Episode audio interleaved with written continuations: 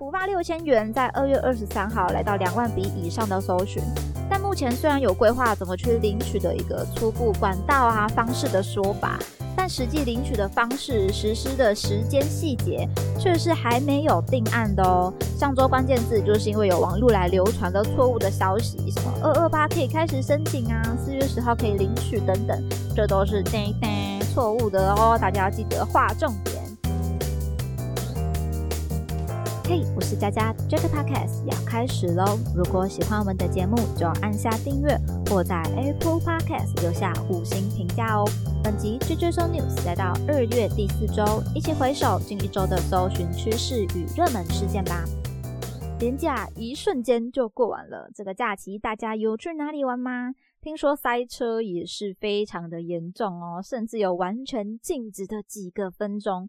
我个人假期有去高雄魏武营看《罗密欧与朱丽叶》的歌剧，看这两个人的爱情故事，非常的义无反顾，愿意为爱舍去性命。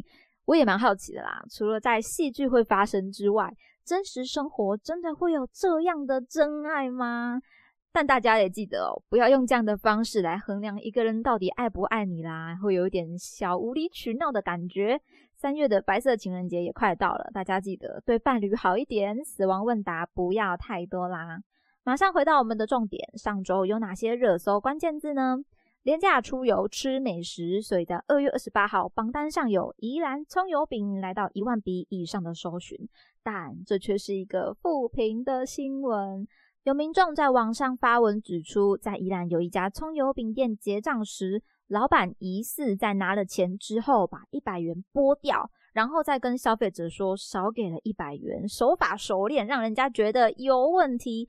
由于当下该消费者有录影，所以也马上说是他用掉了。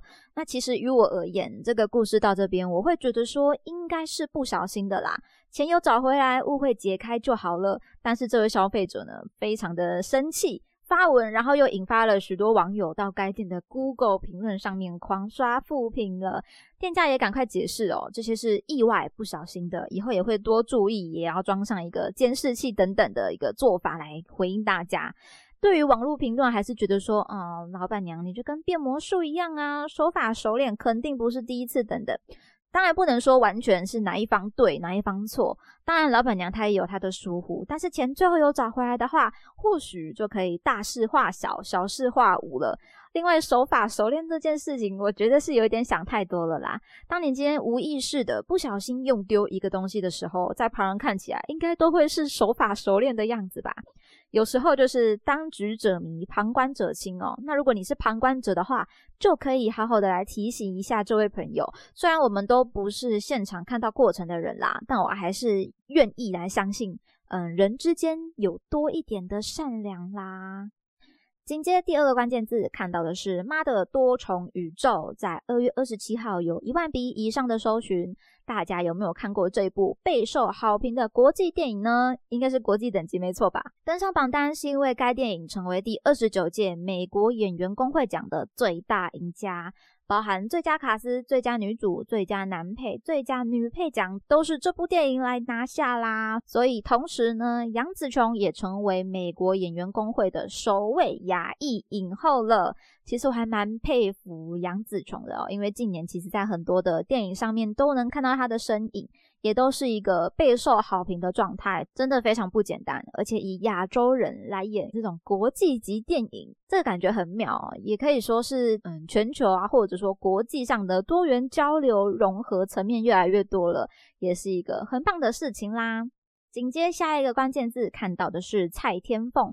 二月二十四号有十万笔以上的搜寻量，非常的大。我一开始看到的时候，还以为是台湾的 台语女歌手，后来想想又发现，哦，不对，台语女歌手呢，应该是叫蔡秋凤吧？直接一个大大的误会。各位朋友呢，不知道认不认识蔡天凤这位香港红人呢？我自己是第一次听到啦，但这个第一次就已经是她惨遭杀害的重磅社会新闻了。据新闻内容，是因为有庞大的财产纠纷，遭到前夫家的杀害，被肢解、弃尸，甚至还发现了一大锅的人肉组织。Oh my god，怎么想怎么可怕啊！所以太有钱是不是也不太好呢？还好我们都是普普通通的。总之，这个重磅新闻获得许多网络搜寻跟关注了。个人不太喜欢说家人之间有什么金钱纠纷啦，借你借我啊，要还不还什么的都很难去处理。这种新闻也算是一个警示吧，家人之间还是要少一点得失计较与算计会比较好喽。下一个关键字看到的是 Chat GPT，在二月二十三号有二十万笔以上的搜寻，近期真的是沸沸扬扬。从吴淡如事件开始的 AI 算会图片开始哦，确实这个议题有越来越多的朋友关注了。究竟这个人工智慧的发展对未来有哪一些改变呢？其实不管是 Chat GPT 还是说 Mid Journey 这样的 AI 工具，过去都有登上榜单过。但是以整体社群的关注度来说，近期算是来到了一个新的高峰吧。Chat GPT 的聪明之处哦，大家越来越有机会可以去使用跟体会了。各大科技公司也纷纷提出类似的工具，想要来平分市场。在这个热络的燃烧之下，我们教育单位呢就开始担心了，担心哦，学生未来是不是就可以用这样的工具来制作像学习历程呐？备审资料啊、履历等等的，影响了一个评选的公平性。对于这样的想法，我个人认为这是人类对于新科技的恐惧。那新科技的出现呢，就是要有新的应对方式啦。不管是要把这项工具列入某种技能学习的课程、调整法规啊等等的方法，顺应这个科技的进步，找到一个平衡，其实才是这样的转捩点上面应该要去做的啦。那就如我们之前谈到的 Mid Journey 一样。也有许多的设计或艺术工作者觉得可能会被抢了饭碗，但是也一样会有人说，哦，以后就会出现新的职业喽。不管是专业判别是否为 AI 算会的技术人员，或者你是 AI 关键字的分析专员，其实都不无可能。现在大家面临的是一个新旧冲突，但也是有这样的冲突之后，融合应用才会有新的科技、新的发展出现啦。建议大家都可以多去认识一下这些新的工具哦，不要让自己落后喽。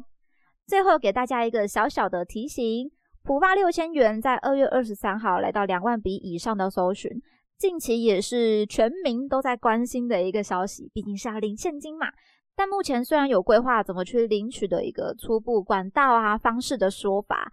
但实际领取的方式、实施的时间细节却是还没有定案的哦。上周关键字就是因为有网络来流传了错误的消息，什么二二八可以开始申请啊，四月十号可以领取等等，这都是叮叮错误的哦。大家要记得划重点。近期不少新闻稿也呼吁大家不要受到不实资讯的误导，甚至点进不明连结，导致自己的资料外流哦。等到官方释出正确资讯时，JJ News 也会来通知大家。所以各位朋友可以追踪一下我们的脸书跟 IG 哦，只要搜寻 JJ News 就可以看到我们啦。那么今天的内容就分享到这边，听完节目欢迎留言你的任何想法，佳佳也会一一的来回复啦。喜欢的话要记得订阅加分享，追踪 JJ News 来加入这个 Podcast 的聊天室吧。追追 So News 系列与大家一起思考与迈进，期待您下次继续收听。我是佳佳，大家拜拜。